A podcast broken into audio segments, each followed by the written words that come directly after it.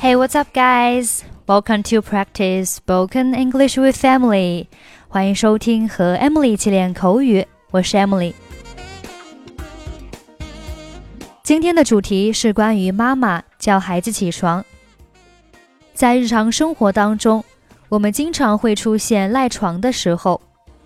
当别人叫我们起床，我们只会说 "Let me just sleep for a little bit longer."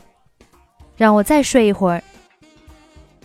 今天对话当中的这个孩子也遇到了同样的情况，我们来听一下他们之间的对话。It's time for you to wake up. Give me five more minutes. I'm really tired this morning. I'm sorry, but it's time for you to get ready for school. I get that, but let me just sleep for a little bit longer. You're not going to get up in five minutes if I let you fall back asleep. Believe me, I will get up and get ready in five minutes.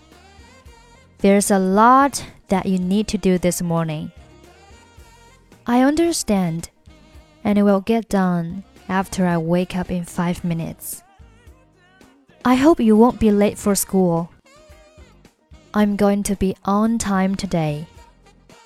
Go back to sleep then, but only five minutes. Thanks a lot. 这个对话是不是感觉非常的耳熟呢？Let me just sleep for a little bit longer. 让我再睡一会儿。这句话你学会了吗？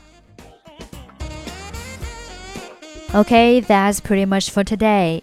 如果您想参与本期节目的跟读版本以及语音打分，欢迎您关注我们的微信公众号“英语主播 Emily”。